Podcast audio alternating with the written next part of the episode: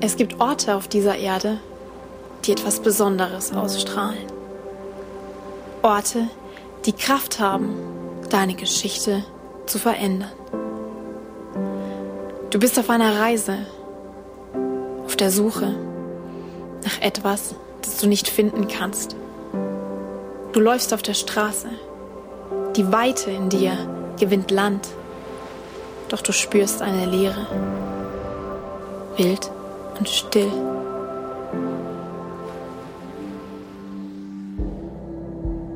Auf deiner Reise hast du entdeckt, dass es nicht darum geht, alles zu sehen, sondern darum, alles anders zu sehen.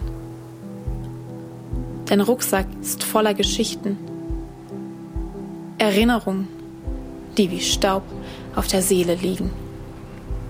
Der Schmerz deiner Suche, kalt wie Eis und heiß, als wäre es erst gestern gewesen. Zeiten, in denen niemand gewürdigt hat, welche Berge du bezwungen hast. Orte, an denen du verlassen in die Sonne starrst. Zeiten, in denen deine Errungenschaften wie Schatten im Wind verschwinden. Orte, an denen dein Bestes gerade gut genug war. Die Augen, von denen du die Anerkennung erhoffst, bleiben leer. Niemand glaubt an dich, spürt das Meer, nach dem du dich sehnst.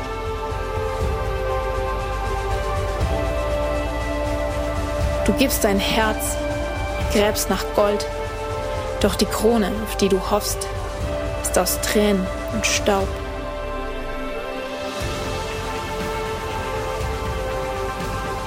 Zerbrochen wirst du an neue Ufer geschwemmt, an einen Ort, an dem sich der Nebel lichtet.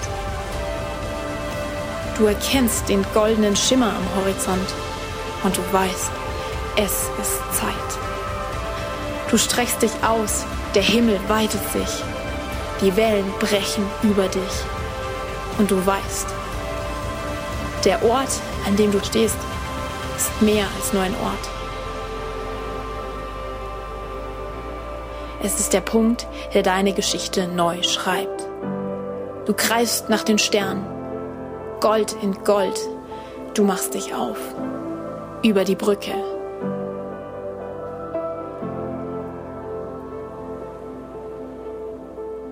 Der Aufbruch in eine neue Ära.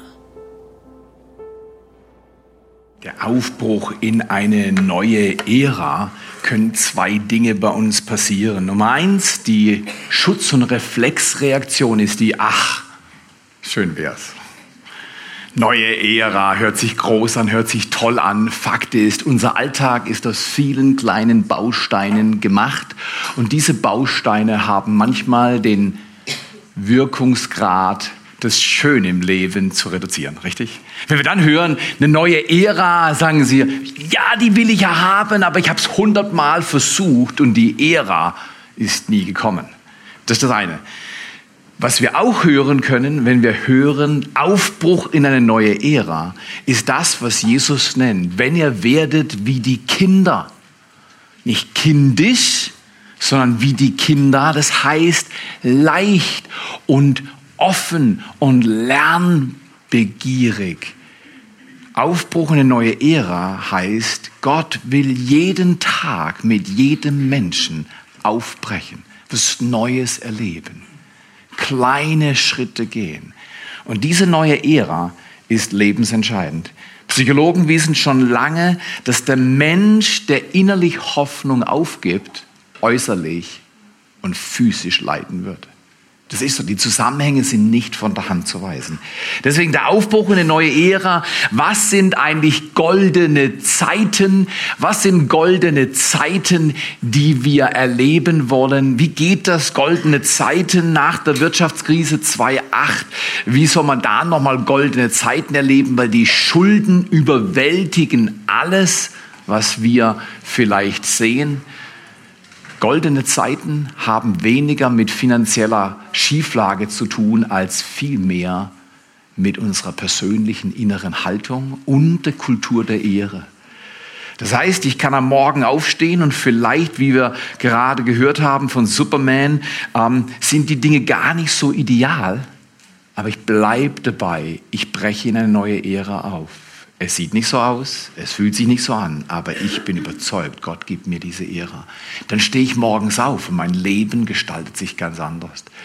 Wenn ich allerdings denke, es ist alles schwierig, dann fällt es mir auch schwer, Menschen zu ehren, die mir an der falschen Stelle eine Nadel setzen, die mich provozieren, die mich überfordern, die mich übersehen, die mich vielleicht sogar missbrauchen. Dann fällt es mir schwer zu hören, was im 1. Petrus 2, Vers 17 steht, wie die Kernbibelstelle für die ganze Serie Golden Gate. Dann fällt es mir sehr schwer zu glauben, dass Gott wirklich ernst meint, wenn er diese drei Worte spricht. Ehrt alle Menschen.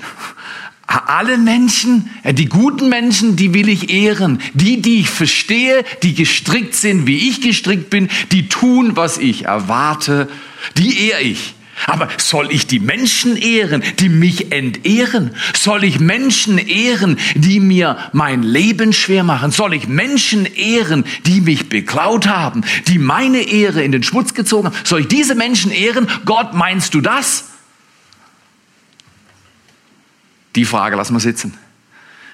Biblisch gesehen können wir sie beantworten, aber wenn die biblische Beantwortung nicht mit einer emotional-seelischen und inneren Antwort übereinstimmt, dann wirst du immer tun, was du innen drin spürst und du wirst Kultur der Ehre als eine Art Provokation empfinden und sagen, ja schön, wenn eine Kultur der Ehre aufgebaut werden würde.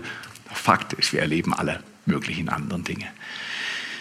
Ich möchte euch heute morgen einen Gedanken hauptsächlich mitgeben, von dem ich denke, er hilft uns, äh, eine Kultur der Ehre aufzubauen, er hilft uns wirklich goldene Zeiten zu erleben. Das heißt, dass in Beziehungen, egal was alles vorgefallen ist in der Vergangenheit, in Beziehungen, wird es gut oder besser, wenn wir uns diesen Gedanken uns näher anschauen. Ich will euch mal folgenden Satz geben. Wenn es um die Entwicklung der Kultur der Ehre geht, wenn es also nicht so ein Schnellschuss, ihr müsst, wenn wir die Kultur der Ehre entwickeln wollen, dann ist das Empfinden, sicher zu sein, von großer Bedeutung. Ich war vor ein paar Tagen laufen im Wald und es war an so einem Abhang und ich musste einen kleinen steilen Weg runterlaufen und habe nochmal hochgeschaut, war blauer Himmel und die, es war ein Buchenwald hauptsächlich, aber waren auch hier und da andere Bäume. Wunderschön. Die Blätter haben sich langsam von grün zu gelb oder rot oder braun entwickelt. Die Sonne scheint, der blaue Himmel. Ich bin allein im Wald und ich denke, Hammer, das ist ein schöner Augenblick. Und ich schaue den Wald hoch und denke, das ist eine Kultur eine gute Baumkultur. Bäume unterschiedlicher Größe, Art, Blätter, Farbe. Das ist schön, das ist Kultur. Kultur ist nicht, ich hau in meinen Garten ein kleines Apfelbäumchen und im nächsten Winter friert das Ding zusammen und im nächsten Frühjahr ist rupfelig und rumpfelig und kann es grad vergessen. Das ist keine Kultur. Wisst ihr, so oft machen wir Einzelaktionen und sagen, okay, ich versuch's noch einmal, ich werde die noch einmal respektvoll behandeln. Aber wenn sie, wenn er, das ist keine Kultur der Ehre. Kultur der Ehre sagt, ich ehre dich, auch wenn du mich nicht ehrst. Ich ehre dich, wenn es mir nicht gut geht. Ich will dir geben, was Gott dir geben will. Das ist eine ganz andere Ebene, richtig? Und menschlich gesehen ist das eine Überforderung. Und deswegen brauchen wir diesen Zusammenhang, den ich heute ein wenig in diese ganze Serie reinlegen will. Und der hilft, nicht in Überforderung zu gehen, wenn wir hören, ehrt alle Menschen. Alle Menschen ehren. Theo, schaffst du das? Ah, ah. Wisst ihr, was ich mache, wenn ich es nicht schaffe? Ich bitte um Vergebung.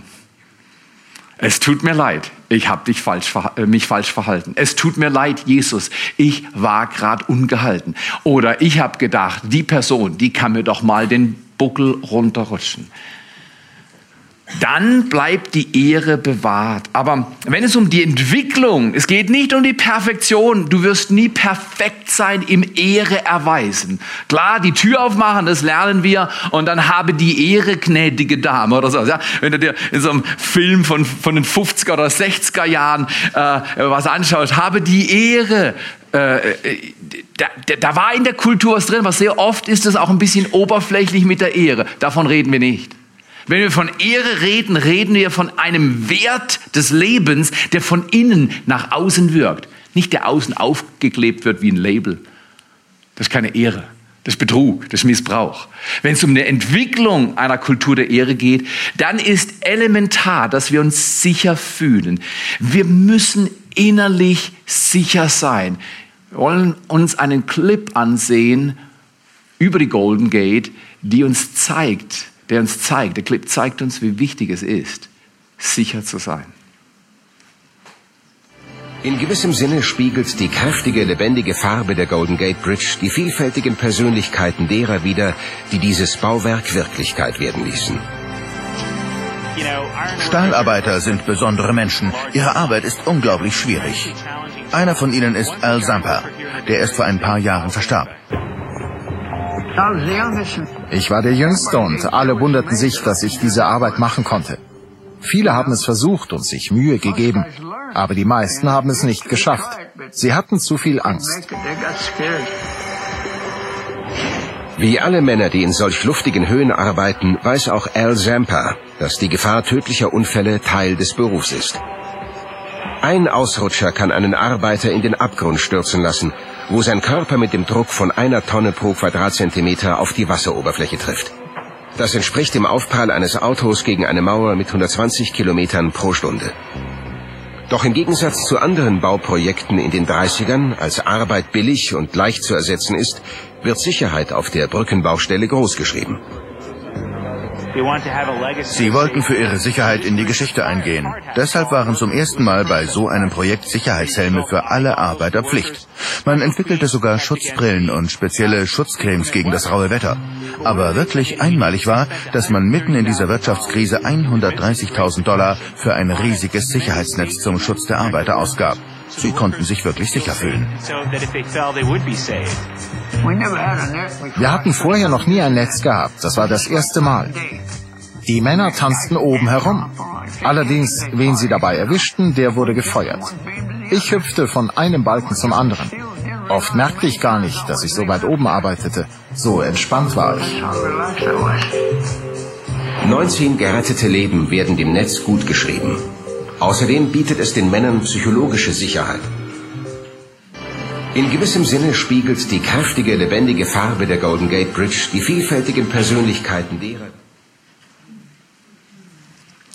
Ihr seht, Sicherheit ist dem Menschen ins Blut geschrieben, in sein Innerstes geschrieben. Wir alle wollen sicher sein. Natürlich gibt es die Leute, die ganz geringe Angstempfindungen haben, die sich mit meinetwegen als Basejumper von einem Hochhaus runterstürzen und gerade noch den Schirm öffnen können, bevor sie am Boden vielleicht aufkommen. Natürlich gibt es Menschen, die außergewöhnliche Risiken eingehen, aber wenn du sie auf die sieben Milliarden hochrechnest, die es auf dieser Erde plus gibt, dann gibt es ganz wenige Menschen, die sich sehr angstfrei bewegen. Und dann haben sie vielleicht andere Ängste.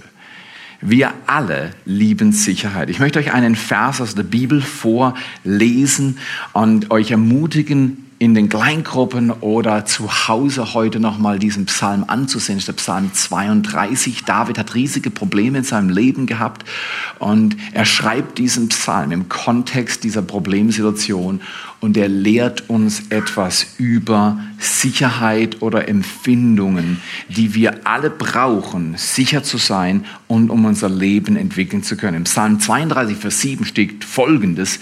Bei dir bin ich in Sicherheit, du lässt nicht zu, dass ich vor Not und Angst umkomme. Ich singe und juble, du hast mich befreit. Sehr oft wird nicht gesungen und nicht gejubelt. Nicht, weil Leute böse sind oder weil sie nicht kapieren, um was es geht oder das Gebot Gottes, lobe mich nicht ernst nehmen, sondern wir singen nur dann, wir summen, wir jubeln, wir sind begeistert, wenn wir uns sicher fühlen. Wenn wir wissen, es steht gut um mich. Wenn wir wissen, ich habe keine Not, die mir den Atem stocken lässt.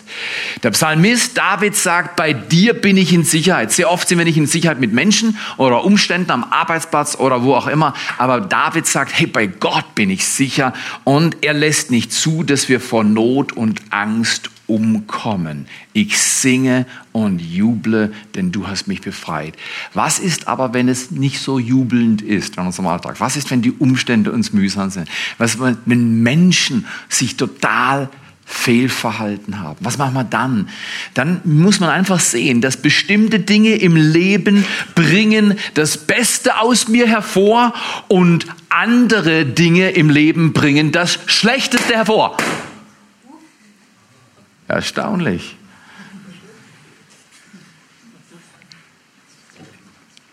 Da vorne hat es gezuckt. Aber nur da vorne. Was passiert? Manchmal kommen die schlechtesten Dinge aus uns heraus und es knallt, richtig oder falsch? Manche Dinge bringen die besten Dinge in dir vor und andere die schlechtesten. Ich war ähm, im Wald genau an der gleichen Stelle ein bisschen weiter gelaufen und dann war der Wald dichter und plötzlich habe ich das Gefühl, da ist ein Schatten neben mir und ich habe eine Was-Reaktion?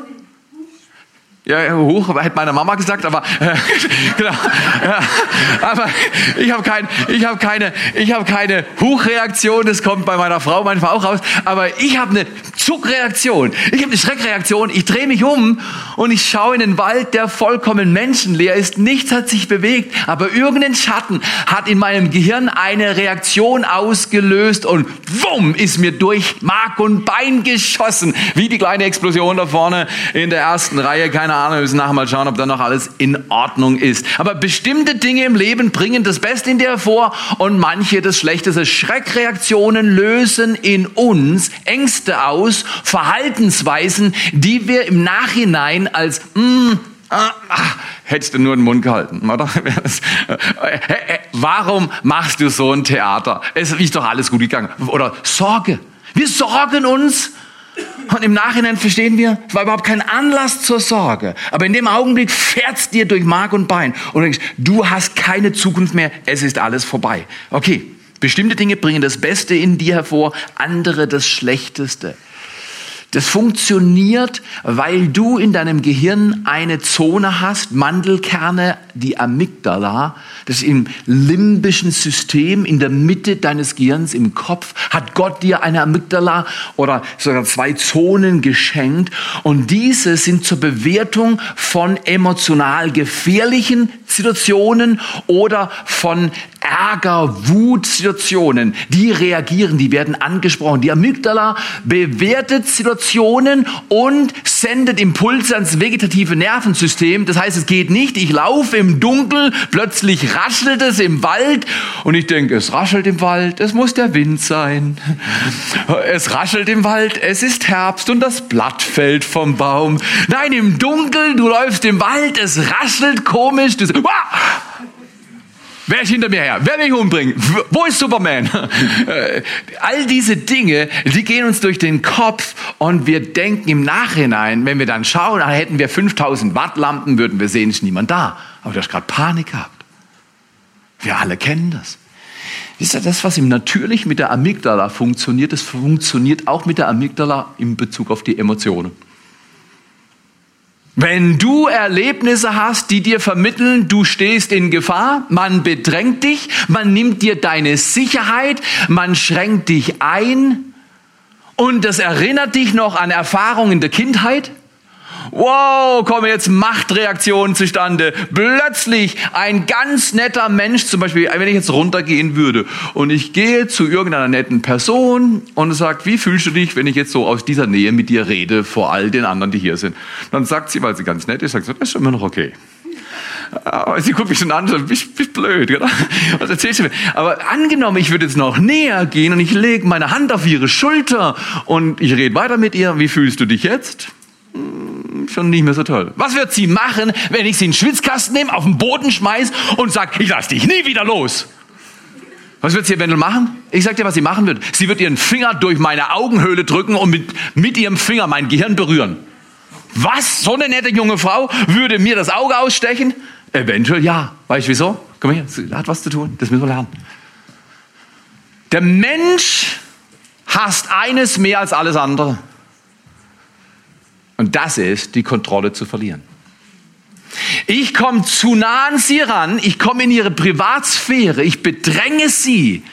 Sie mag alles Mögliche von freundlich sein und geduldig sein und liebevoll bleiben gelernt haben. Aber was passiert ist, ich berühre indirekt ihre Amygdala. Die schießt Adrenalin durch ihr System und plötzlich kommen animalische Selbstverteidigungsreflexe aus Menschen hervor, die, wenn wir sie genauer anschauen, irrational sind. Zum Beispiel, wenn du von einem Mitschüler immer getreten werden würdest, ja, der tritt dich immer, aber so, also, aber einmal hat er dich richtig böse getreten und, und es hat dir richtig wehgetan. Und plötzlich fährt es durch dich, du schießt ihm eine. Vor allen anderen.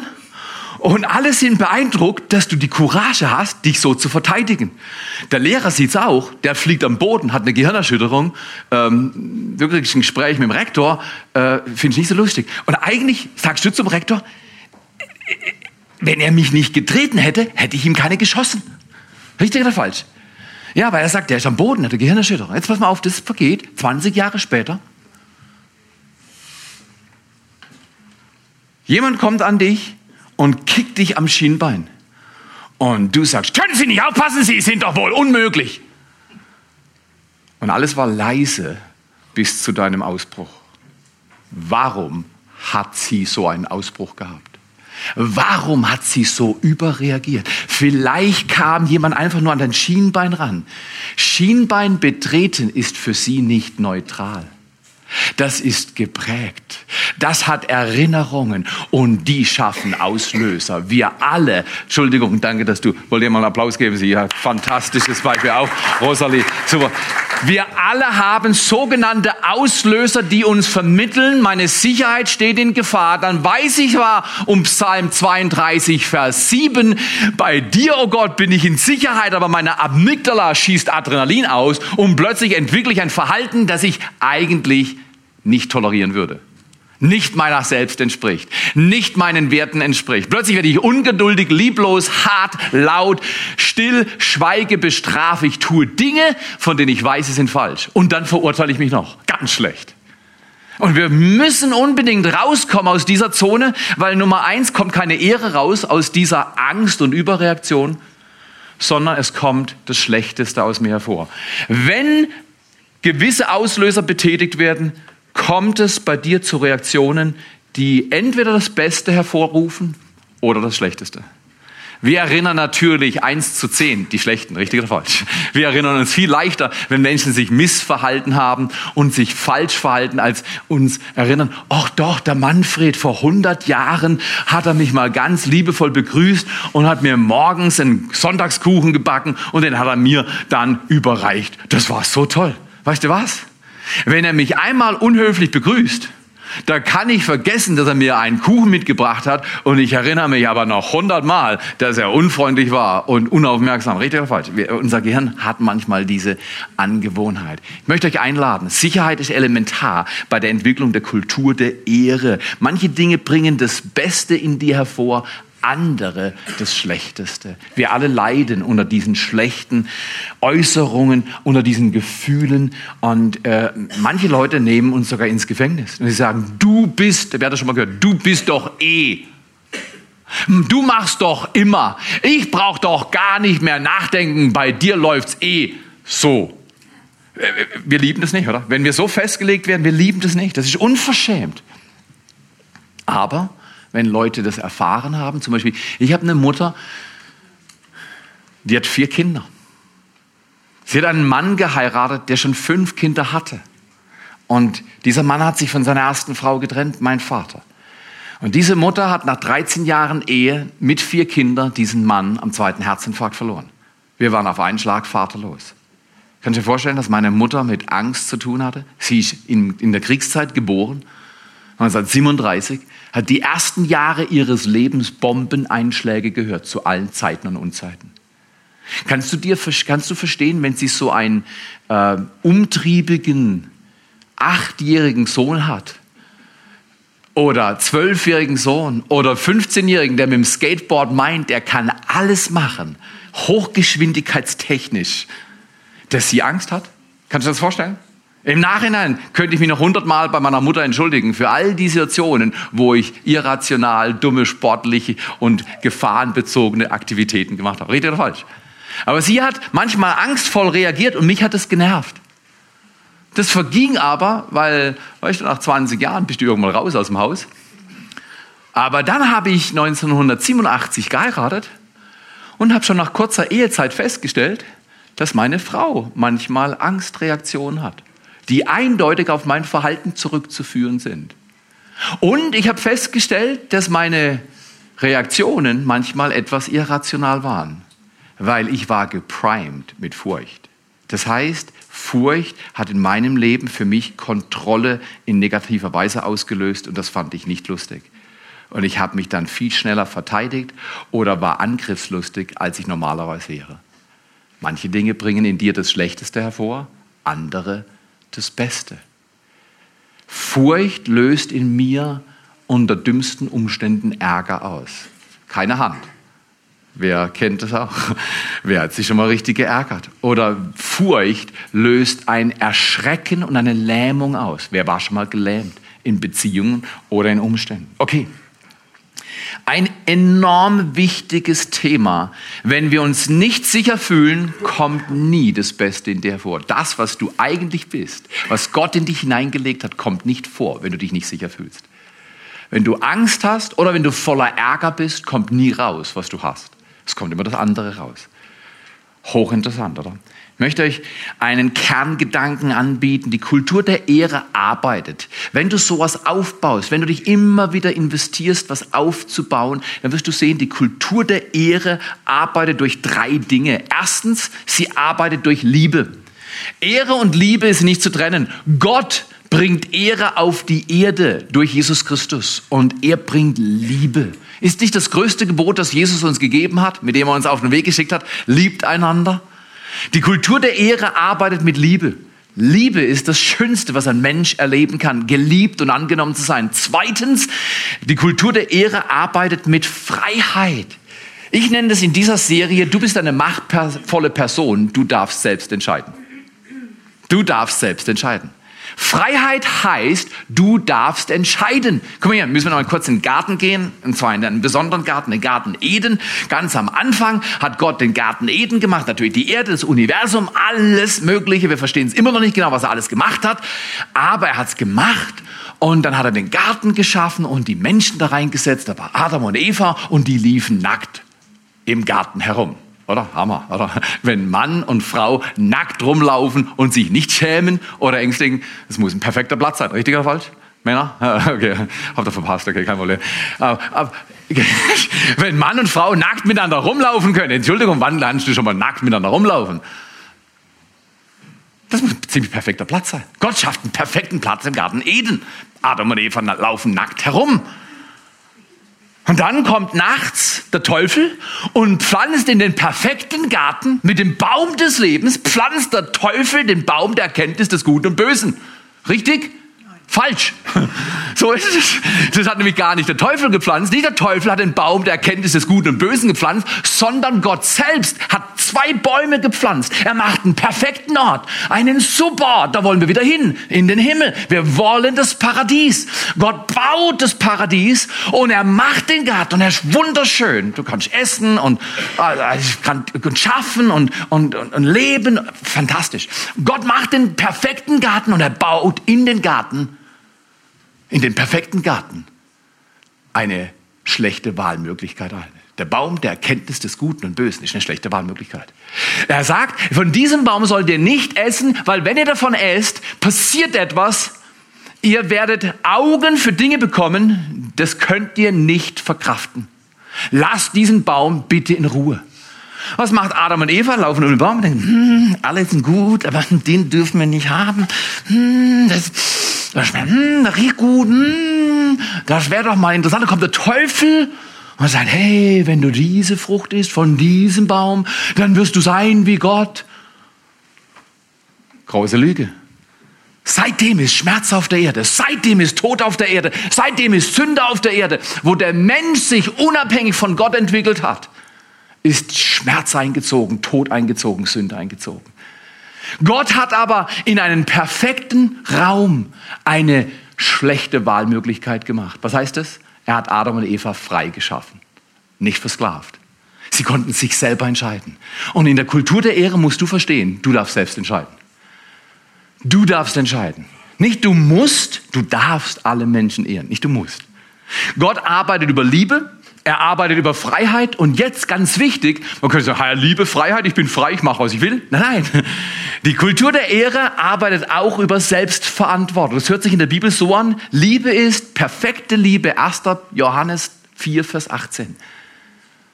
Die perfekte Liebe treibt die Furcht aus. Wenn du furchtsam bist, ist Liebe in dir gering. Wenn voller Angst und Schrecken dein Leben sich entwickelt, hast du einen Mangel an Liebe. Liebe bringt uns zur Ruhe und bringt Frieden in unser Leben. Da mag um uns herum die Bomben nur so explodieren. Wir sind an dem Ort der Liebe und des Friedens, kann uns nichts passieren. Zweitens, Gott will nicht nur, dass wir wissen, wir sind geliebt von ihm, sondern er sagt, du bist frei. Du darfst machen, was du willst. Nicht alles tut gut, aber du darfst alles machen. Du wirst die Konsequenzen natürlich davon spüren, aber du bist frei.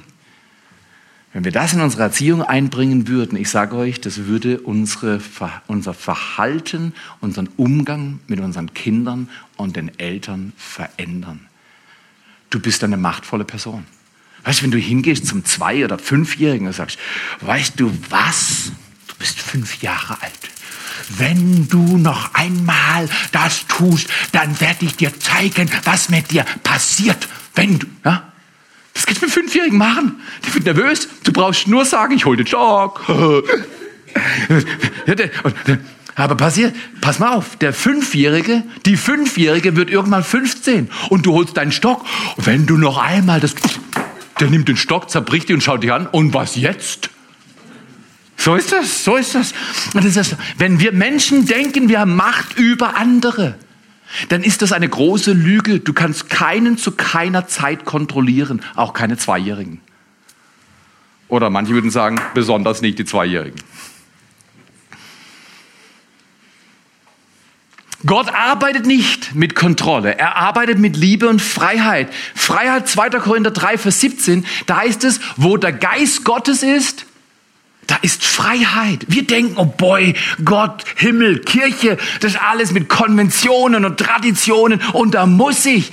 Dummes Zeug. Wo Gott ist, wo sein Geist ist, ist Freiheit. Das heißt auf gut Deutsch, wenn keine Freiheit da ist, ist Gott nicht da. Das ist ein guter Gedanke. Gott arbeitet durch Liebe. Gott arbeitet durch Freiheit. Er gibt Menschen Entscheidungsmöglichkeiten. Aber Gott arbeitet auch mit dem Wort, was wir mit Selbstverantwortung verstehen. Die Bibel nennt es Selbstkontrolle. Im Galater 3, 5, Vers 23 steht, dass die Frucht des Geistes, wenn der Geist Gottes in dir und mir arbeiten darf, wenn er darf, dann entwickeln sich Früchte. Eine Frucht, die neunte Ausprägung der Frucht wird in der Bibel genannt Selbstbeherrschung, Selbstkontrolle. Aha, ich kann nicht einfach sagen, ja, Gott liebt mich, ich bin frei, sondern Gott sagt auch, und du bist verantwortlich. Ich werde am Ende deines Lebens dein Leben mit dir anschauen und du wirst bei mir antworten für jedes Wort. Oh, das ist ja gar nicht so frei. Na doch schon frei. Aber frei im Sinne von verantwortlich. Rechenschaft ist ein wunderbares Wort, kein Spießerwort, sondern ich lege vor, was habe ich getan mit meinem Leben. Stark, oder? Okay, die Kultur der Ehre arbeitet mit Liebe, Freiheit, Selbstverantwortung. Wie arbeitet die Kultur der Unehre? Ganz einfach, über Furcht, Ärger, Kontrolle und Strafe. Mm, natürlich, oder? Du tust nicht, was ich will. Ich gucke, dass ich Furcht bei dir produziere. Wenn ich genug Furcht produziere, kann ich dich kontrollieren. Und wenn ich dich gut genug kontrolliere, funktionierst du, wie ich will. Und wenn du nicht funktionierst, habe ich ja noch Strafe. Logisch, oder? Okay, du gehst heute nicht zu deiner Freundin. Oder fünf Tage Fernsehverbot. Oder gib mir dein Smartphone. Oder du wirst schon sehen, ich werde mich von dir trennen. Oder ähm, du wirst nie wieder, Punkt. Das sind alles Drohungen von Strafe. Der Mensch funktioniert, äh, Entschuldigung, der Grund, warum die Ehre über Unehre funktioniert. Und die Erde im Großen und Ganzen funktioniert durch Unehre. Richtig oder falsch? Dein Arbeitsplatz funktioniert über Ehre, Liebe und Freiheit. Kommt dein Chef Montagmorgen zu dir und sagt, ach, so schön, dass Sie da sind, ich mag Sie wirklich. Sie sind frei, Sie können wieder gehen, aber ich zahle Sie trotzdem. Passiert das? Passiert das äh, bei der Arbeitsstelle? Wer hat so einen Chef? Sie können gehen, Sie brauchen gar nichts machen. Wir überweisen einfach, am Ende vom Monat ist alles klar. Fühlen sich wohl. Wir lieben Sie. Sie sind frei. Das läuft nicht so in der Welt. In der Welt läuft es so, okay, Sie sind fünf Minuten zu spät. Sie scheinen öfters zu spät zu sein. Ich würde mal aufpassen, weil sonst könnten wir uns überlegen, einen neuen Mitarbeiter zu organisieren. Und dann sind Sie ganz frei. Oder der Chef kommt zu dir, die Chefin kommt zu dir und sagt, ist Ihnen aufgefallen, dass in den letzten Wochen Ihr Verhalten und Ihre Leistung deutlich abgesackt ist? Und während sie das sagt, hat sie so einen Stock in der Hand. Das erinnert dich an deine Kindheitserfahrungen. Da hat auch jemand den Stock vielleicht in der Hand. Und während sie, die macht gar nichts mit dem Stock. Die Chefin ist eigentlich ganz, die hat dich noch nie geschlagen, aber sie hat einen Stock in der Hand. Äh, alles andere machst du, das macht dich sie. Sie hat einen Stock in der Hand. Und sie spielt mit dem Stock, sie ist ein bisschen nervös. Wissen Sie, dass Ihre Leistung in den letzten Wochen deutlich eingebrochen ist und Ihre Haltung, ich finde sie manchmal schwierig. Und der Stock macht so dich. Und du würdest dir gerne ins Gesicht springen und dir die Augen auskratzen. Entschuldigung, das machen wir natürlich nicht. Wenn Menschen uns Strafe androhen, berühren sie Auslöser, die Dinge in uns freisetzen, die wir oft gar nicht kontrollieren können. Die Kultur der Unehre arbeitet über Furcht und Ärger. Natürlich gibt es noch andere Emotionen, aber Furcht und Ärger sind meiner Ansicht nach die großen Emotionen, die das Leben berühren. Und gegenüberliegend ist eben Liebe und Freiheit. Die Bibel sagt, wo Liebe ist, ist keine Furcht. Und logisch ist, wo, wo keine Freiheit ist zur Selbstentwicklung, da ärgern sich Menschen. Offen oder unterdrückt gibt es solche Reaktionen. Und dann haben wir eine Kultur der Unehre. Guck mal hier, wie wäre es, wenn wir in unsere Sprache einbauen Liebe, Freiheit und Selbstverantwortung? Darüber werden wir in zwei Wochen reden. Warum ist Kultur der Ehre nicht für Missbrauch offen? So nach dem Motto, ich soll jeden lieben, jeden ehren. Aha, da gehe ich zum Arbeitsplatz und dann ehre ich die Menschen und dann machen sie mit mir Säfle. Was soll ich jetzt? Was habe ich jetzt profitiert? Soll ich mit mir Säfle machen? Die ganze Zeit Säfle machen? Nee, es gibt eine Möglichkeit. Die hat Gott eingebaut. Damit die Kultur der Ehre nicht für Missbrauch geeignet ist, sondern für eine Kultur, die Leben schafft und Gutes hervorbringt. Okay. Kultur der Ehre arbeitet über Liebe, über Freiheit und Selbstverantwortung. Die Kultur der Unehre über Ärger, Furcht, über Kontrolle. Ich werde dir schon zeigen, wenn du nicht tust und Strafe. Wenn du nicht tust, was ich dir sage, du wirst schon sehen. Wer immer so mit dir redet, ist in der Kultur der Unehre. Drohung ist Unehre. Wenn ich Eltern sehe, zum Beispiel, manchmal gehe ich in den Laden und dann bin ich neben einer Frau und jetzt drei kleine Kinder und dann sage ich Hallo, lalala und ich, ich mache meine Hand hoch und ich mache Hallo, lololo und das Kind macht so, da weiß ich genau, was zu Hause läuft. Ich weiß genau, was zu Hause läuft. Wenn die Hand hochgeht, kommt sie runter. Und die Erfahrung ist nicht schön. Kultur der Unehre. Okay. Wir wollen andere ehren und werden dadurch zu Partnern des Himmels. Wenn wir andere ehren, werden wir zu Partnern des Himmels. Guck mal hier. Ich möchte dich einladen. Ich möchte dich einladen, Partner des Himmels zu werden. Ein gewisser Mann, ein Friedrich von Bodelschwing hat mal gesagt, das ist die Kunst unseres Herrn. Er greift nach den kleinen Leuten und schenkt ihnen Ehre, dass sie groß werden. Das ist die Kunst unseres Gottes. Er greift nach den kleinen Menschen. Er greift nach den kleinen Menschen, den kleinen Leuten. Sag mal, ich bin ein kleiner Mensch. Weißt du was? Jeder Mensch, der den Tod beherrschen kann, ist ein großer Mensch. Wie viele große Menschen gibt es auf der Erde? Keine. Selbst die größten Menschen auf dieser Erde sind kleine Menschen. Jesus sagt, nur wer den Tod beherrscht, er hat den Tod überwunden. Der hat Macht. So arbeitet Gott. Die Kunst unseres Herrn ist, er greift nach den kleinen Leuten und schenkt ihnen Ehre, dass sie groß werden. Komm hier, nimm doch mal deinen Alltag. Nimm doch mal deinen Alltag und schau mal, wo ist Kultur der Ehre da? Und wo ist Kultur der Unehre da? Wo sind Auslöser berührt worden, die das Schlechteste in dir hervorbringen? Und wo sind Auslöser berührt, die das Beste in dir hervorbringen? Sicherheit. Im Englischen nennt man das a safe place. Die Bibel in Psalm 32 heißt es hiding place im Englischen, ein Ort der Verborgenheit oder in der Elberfelder ein Bergungsort. Wenn du in deiner Kindheit, in deiner Jugend, wenn du heute in deiner Umgebung und deiner Situation, in der du lebst, nicht geborgen und sicher bist, dann wirst du nie das Beste aus dir hervorbringen können. Wenn ihr wollt, nehmt mal diese Frage mit in euren Alltag. Wie willst du diese Woche an der Kultur der Ehre in deinem Leben arbeiten? Wie will ich mit meiner Frau umgehen? Wie will ich mit den Leuten in meiner Kleingruppe umgehen? Mit meinem Mann für dich als Frau? Wie gehe ich mit meinen Verwandten um? Wie gehe ich mit den Menschen um, die ich am Arbeitsplatz sehe? Ist das Ehre oder Unehre? Unehre funktioniert leichter. Unehre ist die Sprache dieser Welt.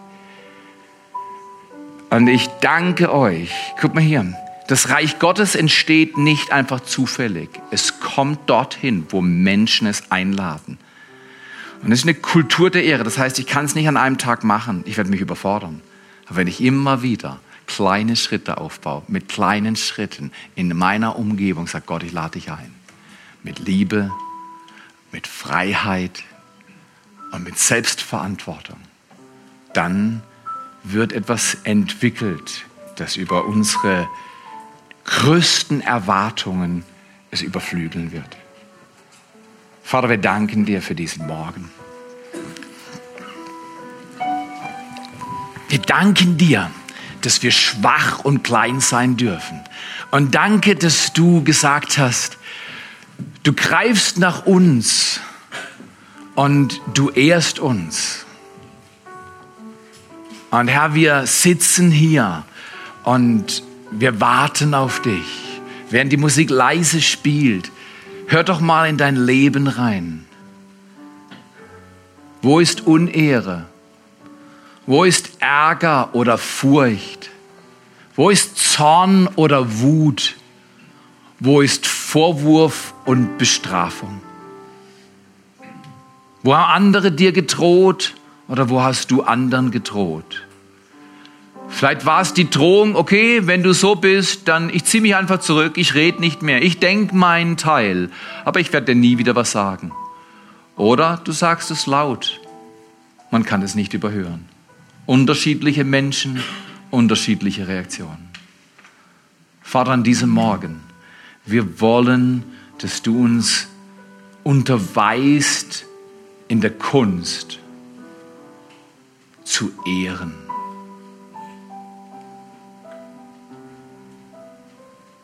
zu lieben. Herr, wir sind heute Morgen hier und wir wollen, dass du uns deine Hilfe schenkst. Nicht Anstrengung, sondern Liebe und Freiheit und Verantwortung, die der Himmel uns beibringt. Wir wollen Partner des Himmels werden.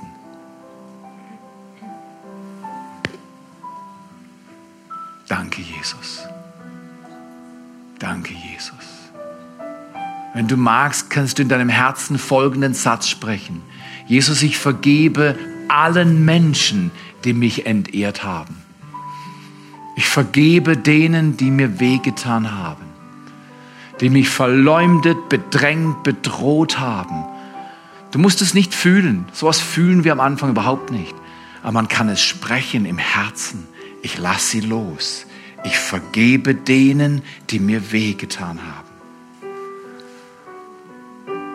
Und wenn du willst, kannst du sagen, ja Jesus, und ich entscheide mich, ich werde ein Partner des Himmels. Ich ehre alle Menschen. auch die, die mühsam sind.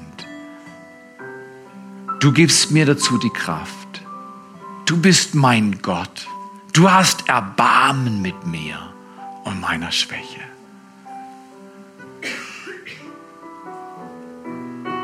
Vor meinem inneren Auge, mein Äußeres ist geschlossen, vor meinem inneren Auge sehe ich einen Strom, der wie bei uns drüber fließt. Ist ja gar nicht möglich, oder? Du bist ja entweder im Strom oder unter, aber das ist wie über uns. Und Einzelne sehe ich, sage, ja, ja, ja, das will ich auch. Und die werden wie mit in diesen Strom, ist kein reißender Strom, ist ein glänzender Strom des Lebens mit hineingenommen. Immer mehr sagen, ja, da will ich mit rein. Es ist meines nach der Strom des Lebens. Gott lässt Wasser des Lebens fließen und er nimmt uns hinein in seine Ehre. Wenn du willst, sag ihm an diesem Tag, ja Vater, ich will mit dem Vorbild Jesu leben und dein Geist soll in mir Ehre hervorbringen. Und ich werde immer wieder umkehren, wenn die Ehre abhanden kommt. Und wenn ich es hundertmal am Tag mache, ich kehre um, immer wieder zu dir, zu deiner Ehre. Ich will in diesem Strom sein, sicher und geborgen. Wenn du das willst, sage ihm das. Sage diesem barmherzigen Vater Gott, ja. Ja, und dieser Strom, Leute, die im Strom sind, die strahlen. Da verändert sich das Antlitz, wenn wir in dem Strom Gottes sind. Sag einfach, ja Vater, ich will da drin sein. In deinem Strom, in deiner Kultur der Ehre. Ich will Teil sein. Ich will nicht beobachten, kontrollieren oder gar drohen. Ich will Teil von dem sein, was du auf Erden machst. Vater, danke für diesen Tag. Danke für diesen Sonntag im Oktober. Danke für deinen Segen. Danke, dass du Veränderung bringst. Danke, dass du Schmerz abwäscht, Überforderung, Auslöser, Amygdala-Reaktionen, die Dinge manchmal schlichtweg falsch bewerten und Adrenalin flutet und Fehlreaktionen folgen. Danke, dass du uns unterweist in der Kultur der Ehre.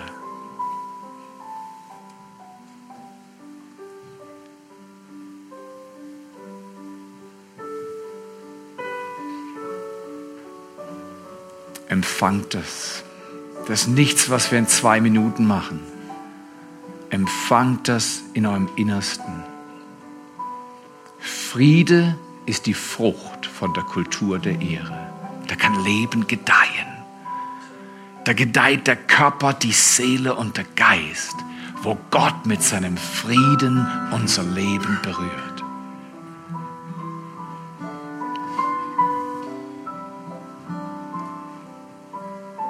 In Jesu Namen. In Jesu Namen. Empfangt das. Und wenn ihr wollt, trefft einen Entschluss in eurem Herzen. Jesus, vielleicht war ich nicht gut in der Kultur der Ehre in den letzten Wochen oder Monaten oder Jahren. Aber du kannst ihm sagen, ich will das lernen. Ich will das üben. Du bist mein Gott, du hilfst mir dabei. Dann sag ihm das jetzt. Sag ihm das während diesem nächsten Lied. Gebe ihm die Ehre. Amen.